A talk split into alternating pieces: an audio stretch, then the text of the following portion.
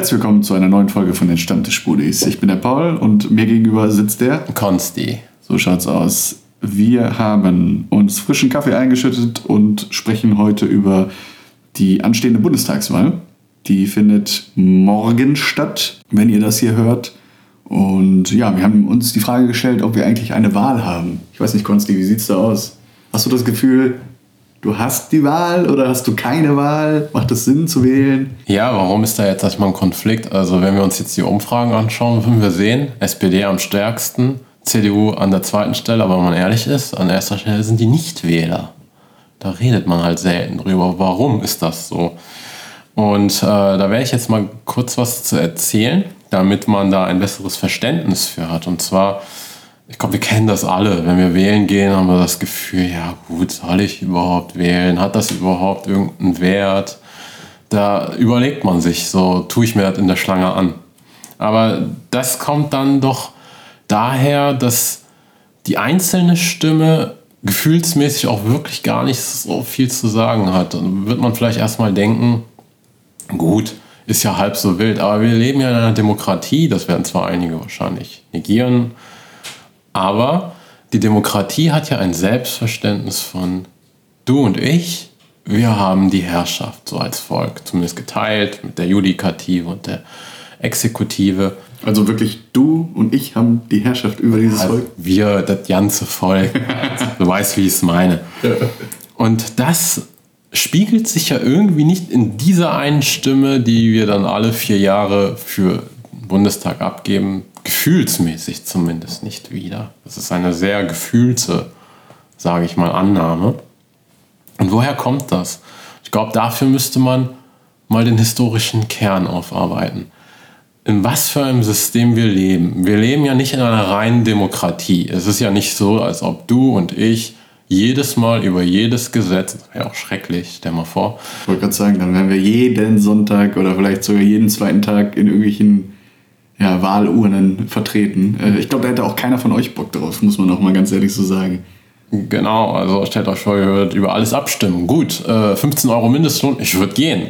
Aber wenn dann abgestimmt wird über, ich weiß es nicht, was es für Gesetze gibt, die 0,5% der Leute betrifft, ich glaube, dann würden wir eher so ein, so ein Pauschalpaket für Wahlen abstimmen, das für mich äh, Stimmen in den 10 Wahlen so irgendwie dann abgestimmt wird. Also wir sind ja eine Komfortgesellschaft. Wir gehen ja nicht mal mehr runter, um einkaufen zu gehen. Wir lassen uns beliefern. Wir bestellen über Gorillas oder Flink oder andere Angebote. Aber genau, das ist ja das, was wir hier nicht haben. Wir leben ja in einer repräsentativen Demokratie. Das heißt im Endeffekt, wir stimmen für Abgeordnete ab, die wiederum gebündelt die Interessen größerer, ich sag mal, Wahlkreise abbilden sollen und dann in ihrem Interesse dann abstimmen. Sprich, im Interesse dieser Wahlkreise. So ist das ja gedacht. Ähm, wir, also das heißt nicht, ich wähle für eine Person, die geht in den Bundestag, sondern die stimmt genau für das, was ich gerne hätte, sondern sie muss nicht nur meine Interessen vertreten, sondern auch die von meinem ganzen Viertel oder von der Stadt und so weiter und so fort. So vereinfacht runtergebrochen ist ja das System, in dem wir leben. Dahingegen gibt es ja noch die Version, wie, wie es teilweise in der Schweiz auch gelebt wird, ne, mit den Volksentscheiden. Genau, die Plebiszite, also dass das eine Volksabstimmung gibt. Ist das, ob das jetzt demokratischer ist, ich weiß es nicht. Ich meine, es gab ja Kantone, wo bis 91 nicht mal Frauen abstimmen durften in der Schweiz. Ähm, ja, da kann man natürlich drüber sinnieren, aber wo ist das Problem? Also das Problem liegt darin, dass wir, ob man es Problem nennt, können wir natürlich darüber sprechen. Wir leben in einer liberalen Demokratie. Es gibt also verschiedene Varianten. Es gibt die Demokratie, äh, die direkte Demokratien. Es gibt also nicht nur eine Demokratie. Es gibt die kla klassische in Athen, wie wir sie kennen, wie da wird ausgewäh äh, ausgelost, wer ähm, ja mal sechs Monate über Athen herrschen durfte und dann gab es einen Rat der 500 und das ist natürlich ein wilder Gedanke, denke ich mir. Stell dir vor, jeder wird mal Bundeskanzler. Ja, ziemliche Wildcard auf jeden Fall. Also stell dir mal vor, äh, du hättest ausgelost, dass, äh, was weiß ich, die Kassiererin XY bei deinem Supermarkt um die Ecke jetzt ab nächste Woche äh, Kanzlerin sein muss. Ja, äh, klar, natürlich war es jetzt in Athen auch nicht so, dass dann, äh, wenn jetzt jemand völlig bescheuert ist, an die Macht gekommen wäre, als ob es da keine Funktion zur Einschränkung gab, das gab es schon. Kurz, äh, in einem 80 Millionen Land geht das nicht. So. Wir gehen da deshalb auf den Liberalismus ein. Was heißt das konkret? Der klassische Liberalismus, wie er aus England in der Moderne gelebt wird, wurde ja von Locke, Burke und den Herren Hobbes quasi uns in die Wiege gelegt. Und man muss es sagen, der Liberalismus in seiner Reihenform war eine massenfeindliche, volksfeindliche Ideologie. Das heißt, sie lehnt Demokratie als allgemeines System, in dem jeder wählen durfte, ab. Vielmehr war es die Herrschaft der Bürger, das heißt Bürger im Sinne von Hobbes, der der Grund besaß, also gar nicht arbeiten musste, weil er Geld hat. Also durchaus etwas, was auch in Athen der Fall war. Es war also ein sogenanntes Zensuswahlrecht. Nur bestimmte Menschen durften abstimmen. Demokratie, wie wir es verstehen, ist sehr stark durch Rousseau und die französische Revolution geprägt. Nach Rousseau haben Menschen Einzelinteressen. Da gehen wir ja auch erstmal d'accord, oder? Ja, ja, das stimmt wohl. Das heißt aber, wenn diese Massen an Einzelinteressen zu bei einer Wahl, sage ich mal, wie bei einer Volksabstimmung in der Schweiz äh, zum Ergebnis kommen, Moscheen dürfen keine Minarette haben, weil das Machtsymbole sind, da würde man sagen, das ist demokratisch, weil die Mehrheit so entschieden hat. Aber da hat dann Rousseau eingeschritten und hat gesagt, nee, demokratisch ist nicht, was die Mehrheit entscheidet, sondern demokratisch ist, was das Volk in Mehrheit dem Gemeinwohl orientiert entscheidet. Deshalb braucht der Mensch, das Individuum, Vertu, also Tugend auf Französisch. Wie jetzt dieser Wähler an Tugend kommt, ist Rousseaus Geheimnis wahrscheinlich. da wollen wir ja auch gar nicht drauf eingehen. Aber wenn der Staat dann liberal handelt, also wie Locke sagt, der Staat hat die Primärfunktion, das Eigentum zu schützen vor den Nicht-Wahlberechtigten, dann muss natürlich in einer Demokratie dieser Bürger gegen vorgehen. Ja, und liberale Demokratien konservieren somit diesen historischen Konflikt zwischen der Staat schützt das Eigentum derer, die Eigentum haben, und Demokratie, es sagt, ein Staat muss gemeinwohlorientiert handeln, was das Volk möchte. Und daher können wir natürlich auch sehen, dass liberale Demokratien bis heute, egal in welchem Thema, und ganz besonders tragisch wird es ja bei der Klimafrage, einen Konsens finden muss zwischen Wirtschaft, Eigentumsbesitzenden und dem Gemeinwohl.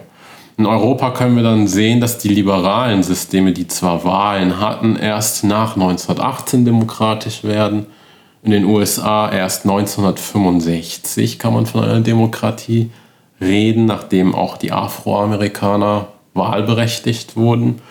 Obwohl natürlich Staatsrechtler bis heute noch da argumentieren, ist die USA wirklich demokratisch? Ich meine, wenn du mal verurteilt wirst und im Gefängnis landest, hast du kein Wahlrecht. Ja. Und äh, bei der Wahl von Trump hat das zum Beispiel bei Florida auf 5% der Gesamtbevölkerung äh, hat das dann zugetroffen. Äh, zugetroffen äh, die nicht wählen durften, obwohl sie einen Antrag gestellt haben.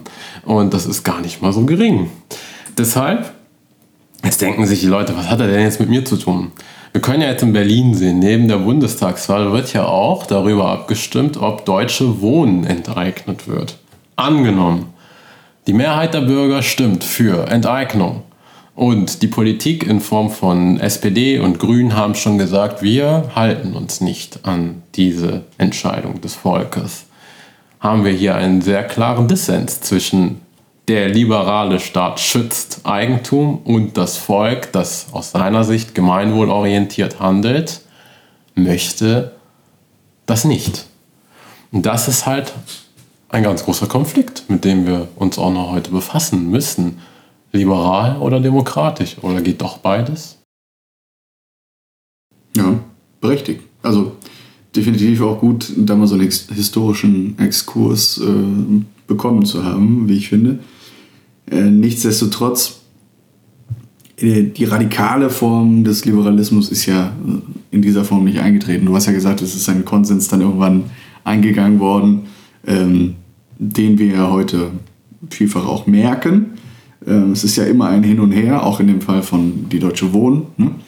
Ähm, da muss man vielleicht auch so ein bisschen überlegen, was ist vielleicht mehr im Interesse des Gemeinwohls. Das ist ja dann immer eine Auslegungssache und eine, äh, du hast vielleicht eine andere ja, Einschätzung dazu, als ich das habe.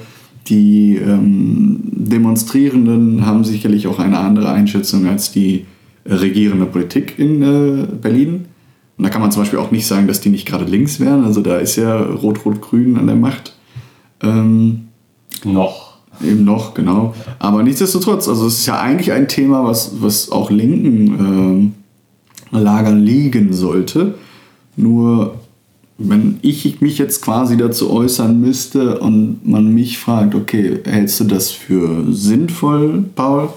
Dann würde ich ganz klar sagen, erachte ich für schwierig in dem Fall, wenn es nämlich darum geht, dass man die Politik dazu verpflichten möchte, ein ja, Großkonzern, der mit Immobilien handelt oder auch diese verwaltet, ähm, enteignen soll, zu teilen. Es sollen ja quasi mehrere Immobilienpakete gekauft werden, abgekauft werden für eine sehr hohe Summe. Ähm, die wird vielleicht auch unter Marktwert liegen, das kann man ja dann im Prinzip auch diktieren. Ähm, ungeachtet dessen, was für ein Schaden das für dieses Unternehmen dann wäre im Zweifel, ähm, es geht ja darum, dafür zu sorgen, dass die Menschen in der Not in Berlin mehr Wohnraum zur Verfügung gestellt bekommen und die Preise auch irgendwo noch bezahlbar sein sollen. Ja? Ähm, ich glaube, das ist damit nicht erreichbar. Also es ist aus dem Grund vielleicht nicht erreichbar oder es wäre vielleicht anders sinnvoller, mit dem Geld der Stadt Berlin umzugehen, anstatt Wohnraum von diesem Unternehmen teuer abzukaufen und es dann selber zu verwalten, im Zweifel auch mit Behörden, die nicht unbedingt immer die effektivsten sind, sowas zu verwalten, könnte man rein theoretisch Bauland freigeben und dieses Geld, was man jetzt investieren würde in Wohnungen, die schon bestehen, nehmen und in Neubauten investieren. Die kann man ja quasi von städtischer Seite auch bauen, was weiß ich, Sozialwohnungsbau oder ähnliches. Dann hättest du aus meiner Sicht sowohl das private Angebot, was teuer wäre im Zweifel immer noch, als auch die neu hinzugekommenen sozialen Wohnungsbauten, die vielleicht gebunden sind an Einkommensnachweise oder sonstiges. Das ließe sich ja irgendwo bewerkstelligen. Das, hat, das haben ja auch andere Städte geschafft. Ne? Also, was weiß ich, guckt man nach Amsterdam oder nach Wien, da gibt es ja eine sehr hohe ähm, Quote von sozialem Wohnungsbau und einer Durchmischung, dass nicht alles nur noch äh, Luxusbauten sind. Da funktioniert das ziemlich gut. Da bin ich ein bisschen äh, wieder mal enttäuscht eigentlich von Deutschland oder von deutschen Kommunen, sprich Städten in dem Fall, äh, die nicht in der Lage sind, äh, so, solche Konzepte auch vielleicht mal in der Realität umzusetzen, wenn sie denn schon erprobt worden sind, erfolgreich in anderen eigentlich sehr teuren Städten. Ne? Also sowohl Amsterdam als auch Wien sind jetzt nicht unbedingt bekannt dafür, dass sie super günstig sind, aber was Wohnraum angeht, funktioniert das anscheinend. Also da finden sich dann doch einige beziehungsweise alle möglichen äh, unterschiedlichen Menschen wieder. Aber wie, wie, du ja sagtest, das ist eine Frage des Konsens. Ne? Also aus meiner Sicht könnte man da bestehenden Wohnraum ergänzen durch neuen Wohnraum und man müsste vielleicht dann auch irgendwo gegenwirken und sagen, äh, die Mietpreise dürfen nicht so radikal ansteigen, wie sie das in den letzten Jahren gemacht haben.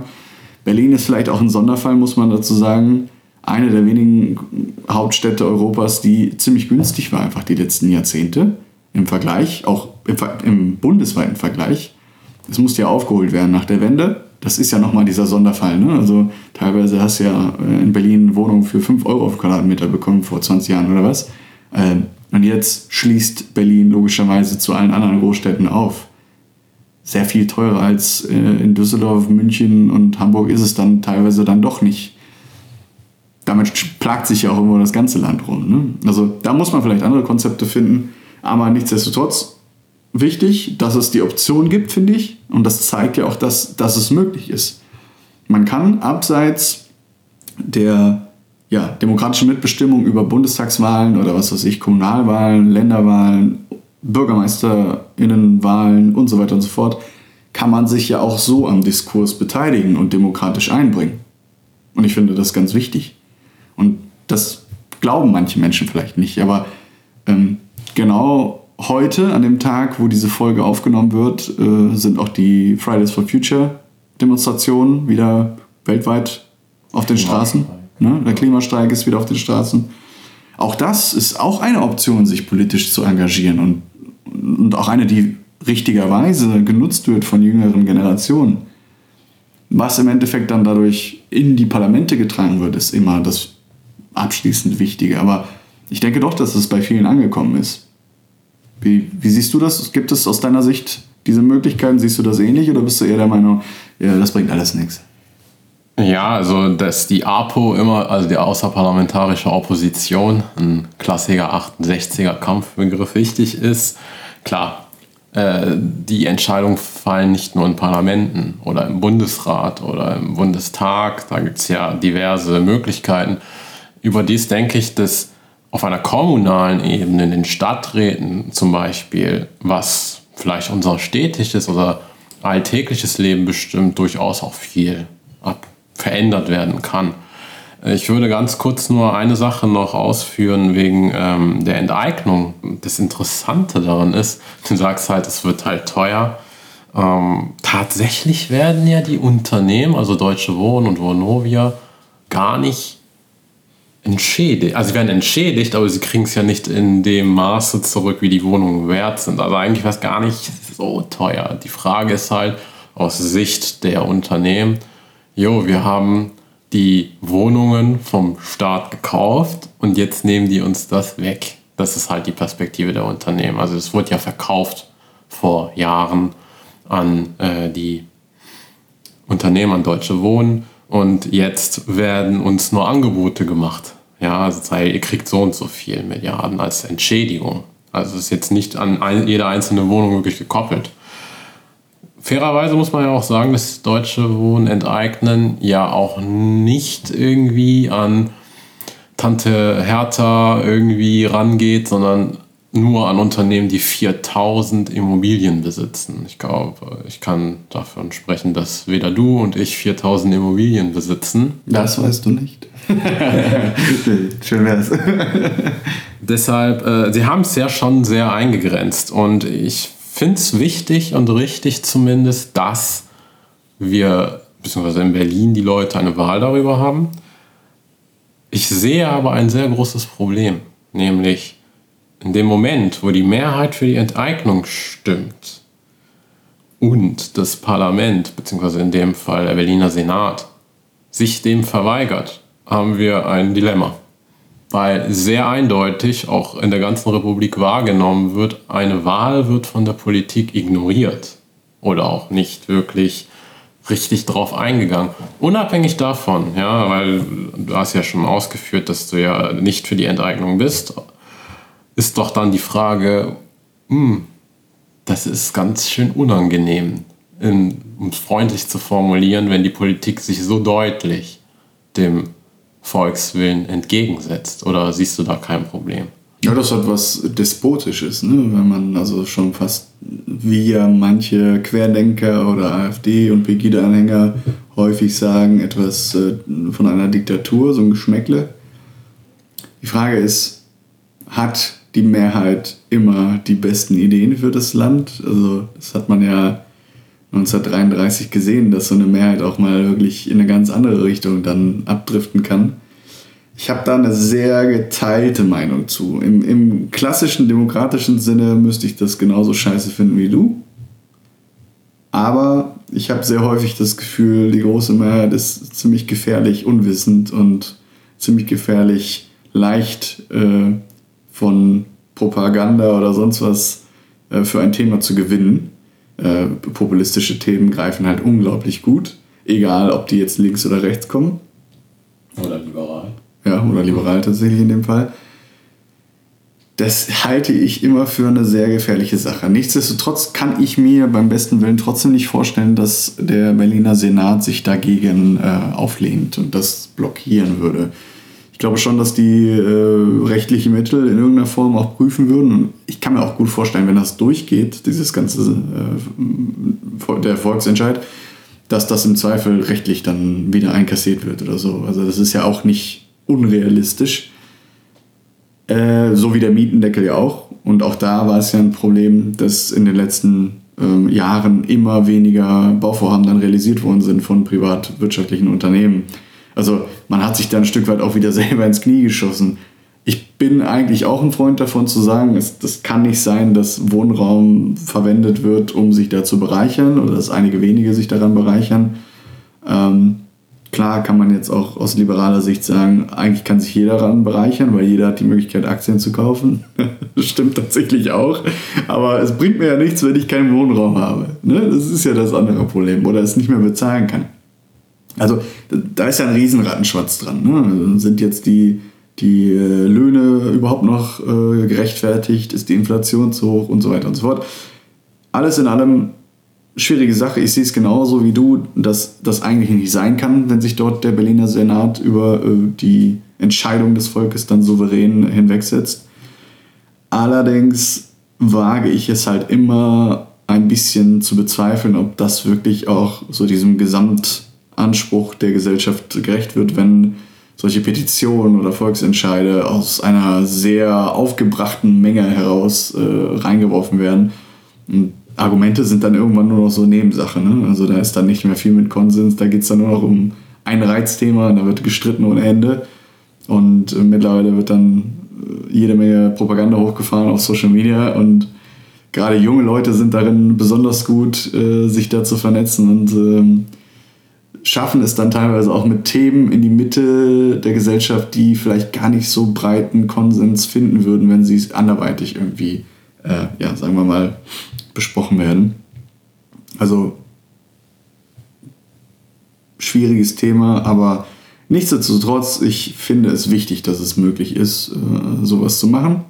Ähm, andere Formen der außerparlamentarischen Opposition, wie du sie siehst, hast du äh, andere Beispiele, wo sich jetzt zum Beispiel eine Zuhörerin oder ein Zuhörer politisch aktiv, äh, aktiv einbringen könnten? Also, wie schon gesagt, dass es jetzt den Menschen verwehrt bleibt, äh, große Funktionen in äh, dem Bundestag auszuführen. Den Großteil, das ist klar. Man kann sich aber in der Kommunalpolitik einbringen. Man kann in Parteien. Jetzt wird man natürlich sagen, ja, die Partei vertritt nicht meine Meinung. In einer Partei findet man dann doch für gewöhnlich Menschen, die dann doch deine Meinung vertreten. Ob dann der allgemeine Beschluss der Meinung, äh, die man vertritt, dann auch äh, wirklich entspricht, ist eine ganz andere Sache. Aber ich denke, der erste Schritt, etwas zu verändern, ist, sich selbst zu politisieren. Entpolitisiert zu leben, ist schon die Aufgabe in der Gesellschaft. Danke. Also ich stimme dem komplett zu. Ich, ich, ich habe ja gerade meine Hand gehoben, weil ich das sehr wichtig finde. Ähm, das, wie du schon richtig sagst, also nicht politisiert äh, durchs Leben zu gehen, ist ja auch eine Form der Politik, ähm, für die man sich unbewusst dann entscheidet. Ähm, das heißt ja, dass einen das alles nicht interessiert, bis es dann irgendwann wehtut, in irgendeiner Form auch immer. Ähm, das als Beispiel, ich bin politisch nicht interessiert, ich gehe nicht wählen, weil ich der Meinung bin, meine Stimme zählt nicht ich verstehe das auch alles gar nicht. Das ist ja so ein ganz beliebtes Thema. Ne? Ich fühle mich dafür zu dumm. Andere Menschen haben da viel mehr Allgemeinwissen und so. Das habe ich aber noch nie von jemandem gehört. So. Äh, doch, doch, das habe ich schon ganz, ganz häufig gehört. Und das ist ja auch nicht unverständlich. Also ich verstehe, woher das kommt, definitiv. Ich sehe es aber trotzdem als eine gefährliche Einstellung an, wenn man dann daran selber nichts ändert, weil es liegt nun mal an uns selber, uns damit zu befassen wenn andere uns diese Informationen im Zweifel nicht in der Schule oder sonst wo geben oder unsere Eltern. Ja, die könnten das ja rein theoretisch auch machen. Die könnten uns ja auch zu Hause in eine Richtung erziehen, wo sie uns politisch Dinge beibringen. Wie funktioniert das System in Deutschland? Äh, wie funktioniert das eigentlich? Also jetzt mal im Ernst, Konzi, wie funktioniert das? Bundesrat, Bundestag, hat jeder mal gehört? Kannst du da kurz einmal einen kleinen Abriss dazu geben? Ja, Also was vielleicht vielen nicht ganz bewusst ist, also was wir bei der Bundestagswahl abstimmen, ist nicht über den Bundeskanzler, sondern wir wählen die Abgeordneten, die in dem Verhältnis, was sie in der Koalition finden, dann den Bundeskanzler oder Bundeskanzlerin, Baerbock wird es wahrscheinlich nicht, deshalb Bundeskanzler, äh, ernennen. Das heißt, äh, das ist die erste Funktion, die wir haben. Die zweite Funktion, der Bundesrat, ist, was sich aus den Landtag in den verschiedenen Ländern in Deutschland zusammensetzt. Das heißt, wir sind ja hier in Nordrhein-Westfalen. Das heißt, wir haben hier einen schwarz-gelben Vertreter im Bundesrat, die dann zusammenkommen, die 16 Bundesländer, die dann eben die Gesetze, die zum Beispiel im Bundestag erlassen werden, nochmal geprüft werden, also auch eine Eingriffsmöglichkeit haben. Zwei Kammern also. Wir haben zwei Kammern. Und, äh, was auch ganz wichtig ist, äh, Demokratie. Was gehört denn auch noch zu einer Demokratie? Wir sind ja in einer Republik, also die Staatsorganisationsform der Republik. Jede Entscheidung, die wir auch als Volk treffen, also man sollte eine Sache auch bedenken, eine Demokratie innerhalb einer Republik heißt ja nicht die reine Volksherrschaft. Wir teilen ja die Macht. Eben mit der Judikative, also mit dem obersten Gericht oder bei uns das Bundesverfassungsgericht. Das heißt, alles, was die Parlamente, Landes- oder eben der Bundestag in unserem Namen, muss man ja sagen, entscheiden. Die Politiker, über die man immer so schimpft. Ja, die nachdem das alles durchgegangen sind, würden im Idealfall, und das passiert eigentlich gar nicht mal so selten, vom Verfassungsgericht nochmal geprüft oder gekippt und dann müssen die nacharbeiten und so weiter. Das sind zähe Prozesse, gebe ich zu, macht auch keinen Spaß. Klingt auch schon langweilig, wenn wir beide darüber reden. Richtig.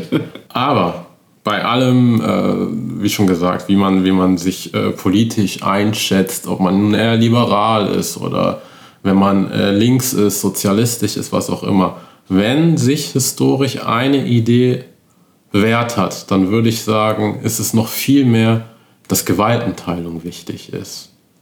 Denn ohne Gewaltenteilung kann eine Gewalt in einem republikanischen System ja komplett die Macht übernehmen. Und das ist halt gefährlich, weil Demokratie an sich oder liberale Demokratie sind keine Garantie für Stabilität und Sicherheit. Oder Freiheit oder ja. äh, Unversehrtheit. Dafür braucht es die Machtteilung. Die ist halt wichtig. Und ähm, worüber haben wir die Wahl dann? Ich denke, die erste Wahl, bevor wir über Bundestagswahl und so weiter sprechen, ist, bist du politisiert oder ist nicht? Gehst du, also bist du davon überzeugt, wählen zu gehen oder bist du der Meinung, das macht keinen Sinn? Das ist im Prinzip die erste Wahl, die wir haben. Das Schöne und Schlimme zugleich ist ja, dass wir so viel Freiheiten haben, uns darüber Gedanken zu machen und das auszuwählen. Ne? Also es gab ja Generationen vor uns, die nicht mehr in der Lage waren zu wählen oder vielleicht auch nur eine einzige Partei wählen konnten. Die war äh, ziemlich radikal. So hat man erstmal für sich die Entscheidung getroffen, okay, ich glaube, ich möchte an dieser Bundestagswahl teilnehmen, weil ich möchte irgendwie etwas ich möchte da mitmachen, ich möchte was verändern, ich möchte nicht einfach nur rumsitzen und sagen, das beschäftigt mich nicht, obwohl es ja insgeheim doch das ganze Leben irgendwo bestimmt, was in der Politik entschieden wird, mehr oder weniger. Das heißt also, wenn man sich grundsätzlich dafür entschieden haben sollte, wählen zu gehen, ist ja immer noch die Frage, wen wähle ich? Du hast das ja eben schon ganz richtig angesprochen da gibt es dann ganz viele Parteien. Dann lese ich erstmal, okay, wer sind die? Was haben die für ein Parteilogo oder eine Farbe, die denen zugeordnet ist? Wofür stehen die so grob? Ähm, und dann lese ich mir so ein bisschen was über die durch oder sehe ein YouTube-Video oder höre mal in den Nachrichten was über die. Und dann denke ich mir so, ja, also toll, so ganz alles, damit stimme ich nicht überein. Und da fängt so ein bisschen, glaube ich, auch die Krux an. Viele Menschen glauben, oder diejenigen, die glauben, dass sie keine Ahnung haben, wen sie wählen wollen, haben immer das Gefühl, ja, aber es gibt nicht die eine Partei, die alles trifft, was ich gerne hätte. Das ist auch völlig richtig. Das ist auch gut so. ähm, man hätte rein theoretisch die Chance, selber eine Partei zu gründen, wo diese Punkte alle abgeglichen wären. Aber grundsätzlich ist es so, es gibt eigentlich keine Partei aus meiner Sicht, die alle Punkte genau richtig trifft mit denen ich zum Beispiel übereinstimme. Ne, ich habe dann sehr wechselhaftes äh, Entscheidungsempfinden, was das angeht. Ich gucke mir die Parteien ja auch regelmäßig an und gleiche da mal deren Einstellungen zu gewissen Punkten ab. Und dann stelle ich auch mal fest, vielleicht die eine Partei, die ich vor fünf Jahren gewählt habe oder was, die trifft heute meine, meiner Gesinnung eigentlich nicht mehr so ganz. Und dann bewerte ich für mich einfach nur selber, ist mir das wichtiger als ein anderes Thema? Muss ich jetzt dafür eine andere Partei wählen oder nehme ich das in Kauf und sage, okay, das ist für mich das geringste Übel und ich wähle die trotzdem weiter, weil Partei XYZ ist für mich scheiße, also die haben noch verrücktere Ansätze. Man kann diesen Gang gehen aus meiner Sicht, indem man sich das anschaut und sagt, was ist die Partei mit dem geringsten Übel für mich? Du wirst nicht alle Punkte finden, die, mit denen du überein triffst. Oder du gehst hin und sagst, doch, diese Punkte überzeugen mich gezielt. Es gibt gewisse Punkte, auf die ich mich im Leben konzentriere. Was weiß ich, Familie, Umwelt, äh, keine Ahnung, hier Wohnraum sichern und günstige Mietpreise. Das ist für mich wichtig. Das möchte ich äh, sehen, dass diese Partei, die ich jetzt wählen möchte, auch unterstützt. Dann suche ich danach. Man kann das alles googeln. Man kann überall äh, in ähm, Search Engines einfach eintippen, kurz Wahlprogramm der Parteien oder man kann den Wahlomat machen. Man kann auch andere es gibt ja tausend Angebote mittlerweile. Man kann sich Kurzformen der Wahlprogramme äh, bei YouTube angucken, bei Mr. Wissen to Go äh, und alle anderen möglichen, ähm, die mir jetzt gerade vielleicht auch nicht einfallen. Aber das Angebot besteht. Man, man ist nur selbst in der Pflicht, sich das auch einzuholen und sich darum zu kümmern in irgendeiner Form. Danach kann man immer noch sagen, die bringen mir alle nichts, finde ich. Und dann kann man immer noch auch demokratisch sagen, ich entscheide mich dafür nicht zu wählen. Ich denke, im Grunde muss man auch bedenken, wenn die Parteien, die im Bundestag vertreten sind, nicht meine Meinung widerspiegeln, spricht ja auch gar nichts gegen Kleinstparteien zu wählen. Denn jede Stimme hat dann schon einen Einfluss in der Parteienfinanzierung. Diese Parteien kriegen ja ab einer bestimmten Stufe ja auch Geld vom Staat. Das heißt, man unterstützt ja dann durchaus eine Partei, wenn man das Gefühl hat, äh, mein Partikularinteresse wird eher in, ich weiß nicht, in der Hip-Hop-Partei vertreten, die mir übrigens im Wahlomat sehr weit oben angezeigt wurde und ich mich erstmal damit auseinandergesetzt habe, ähm, was diese Partei mir im Blog bringt, sage ich mal. Äh, das kann man ja gerne tun. Das spricht ja gar nichts gegen. Im Endeffekt ist es natürlich so, es wird wahrscheinlich zumindest in diesem Rahmen mit einem Parlament, in dem wir leben, nie ein System geben, in dem jede Einzelinteresse wirklich abgebildet werden kann. Dafür, und das, dazu kam ja auch am Ende Rousseau in seinen Überlegungen, sind doch große Gesellschaften ein bisschen komplexer als nur eine Stadt wie in Athen. Das heißt, 80 Millionen Interessen abzubilden, das klappt ja schon nicht im Fußball. Ne? Da will ja auch jeder Bundestrainer sein. So. Also das ist halt leider schon kompliziert. Aber es gehört dazu, und das ist halt auch wichtig, dass eine gewisse politische Bildung da ist. Also wie unser System funktioniert, das halte ich für wichtig. Ich meine, im schlimmsten Fall sieht man auch solche Erosionen des politischen Systems in den USA. Da kommt ein Trump. Ich gehe mal stark davon aus, dass Trump selbst nicht verstanden hat, wie eigentlich das politische System funktioniert. Aber das ist halt die große Gefahr, die bei sowas besteht.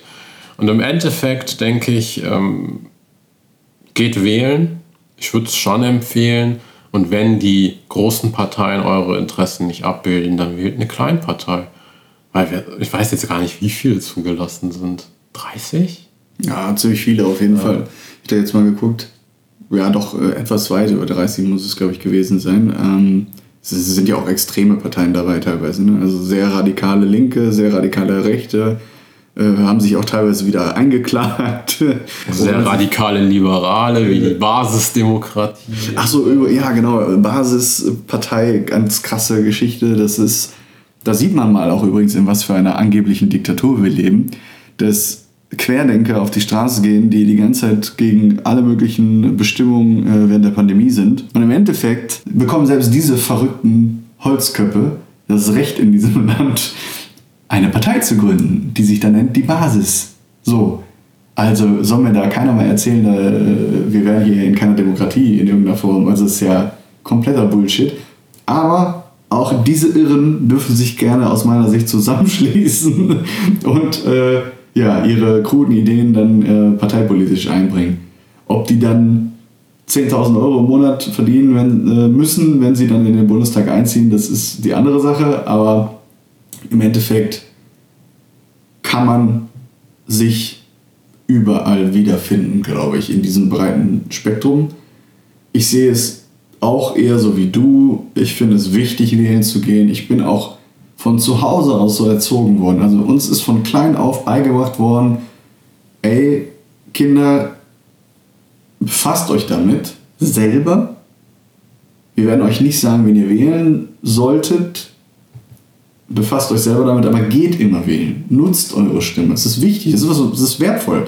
Und ich finde, wenn man als, ähm, auch gerade als Erwachsener, als Elternteil äh, die Verantwortung für Kinder trägt, ist das aus meiner Sicht auch wichtig, dass man da früh mit anfängt, denen die Wichtigkeit von diesem Prozess überhaupt nahezubringen.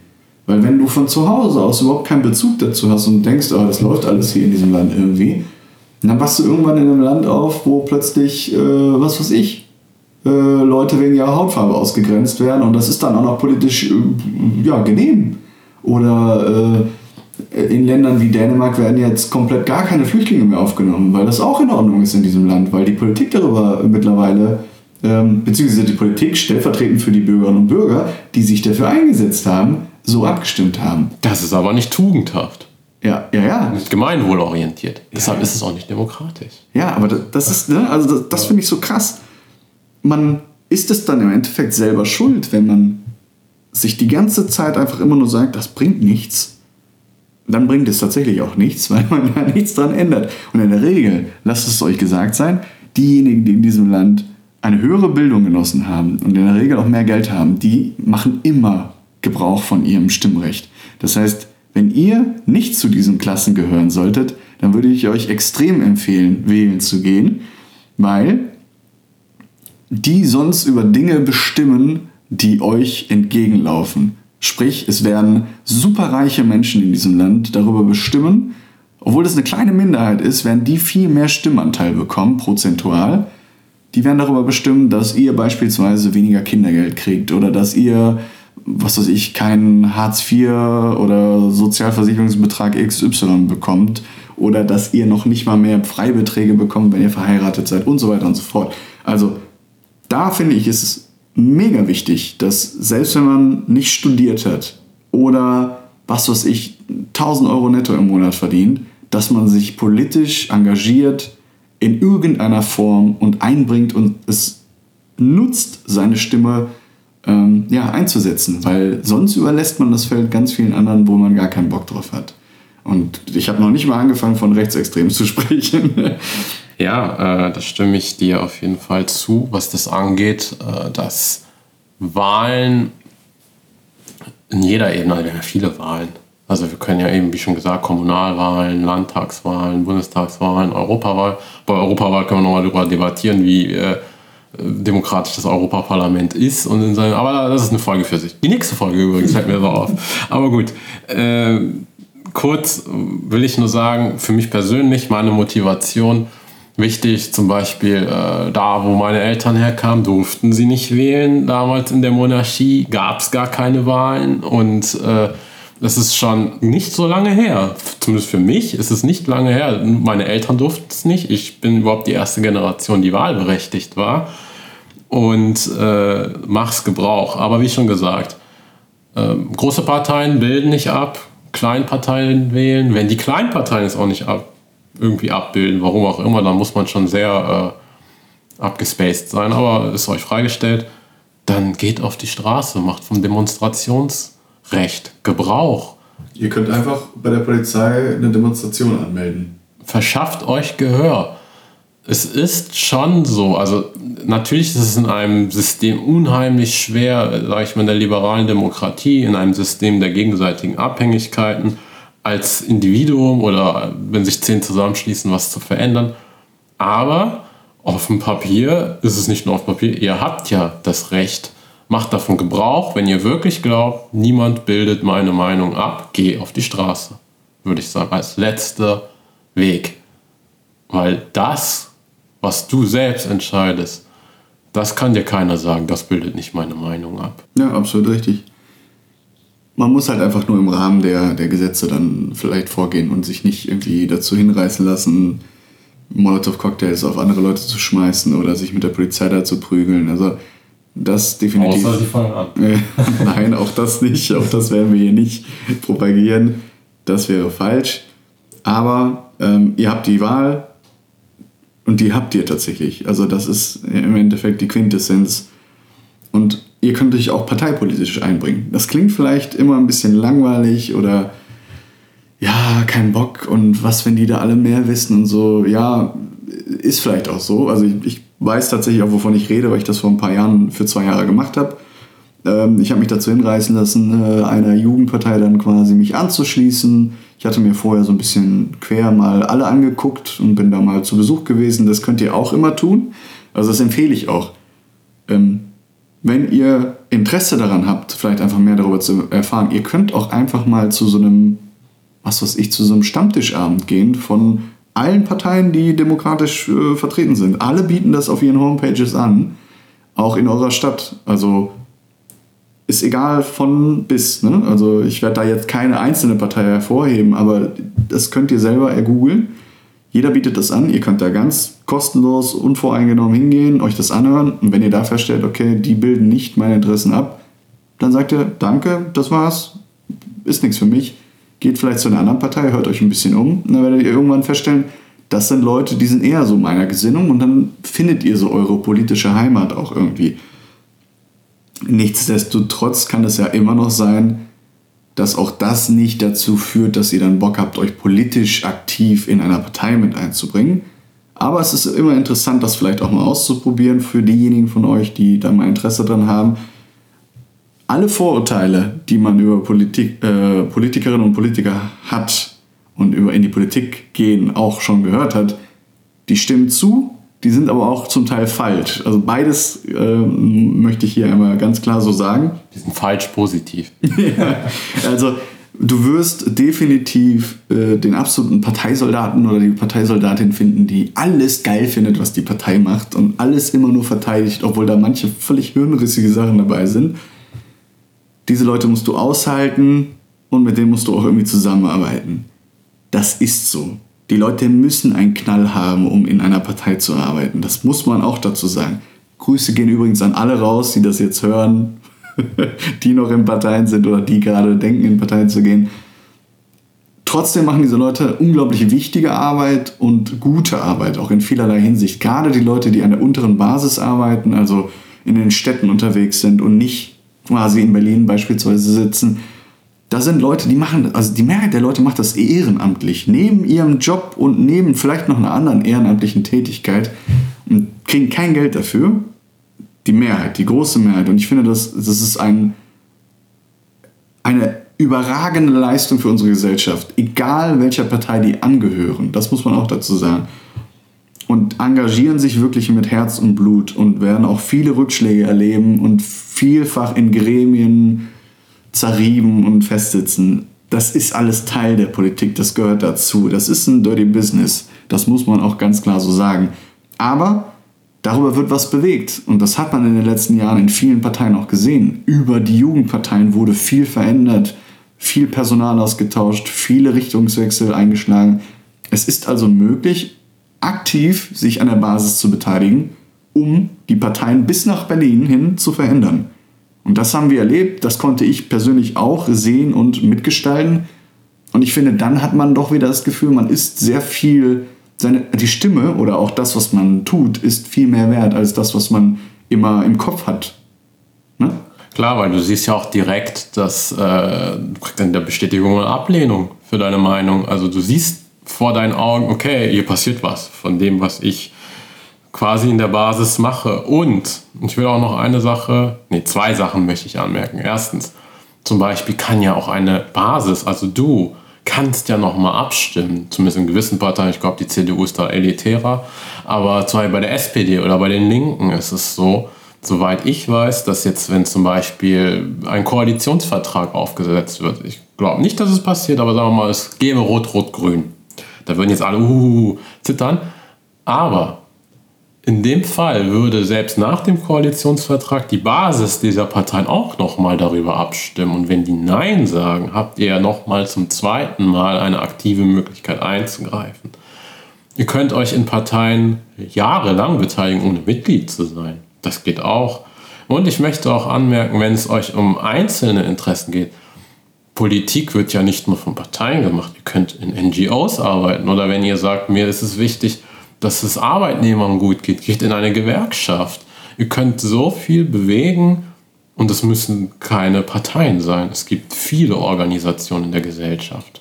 Und auch wenn ihr glaubt, dass ihr keine Zeit dafür habt, ihr werdet Zeit dafür finden, wenn euch das wirklich interessiert. Ihr müsst nicht an fünf Tagen in der Woche dahin gehen. Ihr könnt auch an einem Abend mal für eine Stunde da mitmachen oder sowas oder für zwei. Das ist alles möglich. Das hängt auch immer davon ab, wie ambitioniert man ist. Und wie Konsti es gerade gesagt hat, dem kann ich auch nur noch mal beipflichten. Macht das, guckt euch das mal an. Also selbst wenn ihr immer nur Schlechtes darüber gehört habt, ich finde es immer wichtig, einmal zumindest hingegangen zu sein und sich das angeschaut zu haben, persönlich ein Bild davon gemacht zu haben, wie läuft das eigentlich ab? Ist das wirklich so scheiße, wie alle immer sagen oder langweilig oder wie auch immer? Oder ist das... naja, auf jeden Fall das von uns jetzt noch unsere Wahlempfehlung? Ja, Hip-Hop-Partei. also, geht wählen. Äh, ich weiß nicht, wer dahinter steckt. Äh, ja, also du weißt ja, wie das mit den Wahlempfehlungen ist. Es ist wie mit dem Gehalt. Da redet man ja nicht öffentlich drüber. Ist das so? Also ich, ich rede immer öffentlich darüber, in der Regel. Ah ja? Okay. Ich bin da sehr radikal, was das angeht.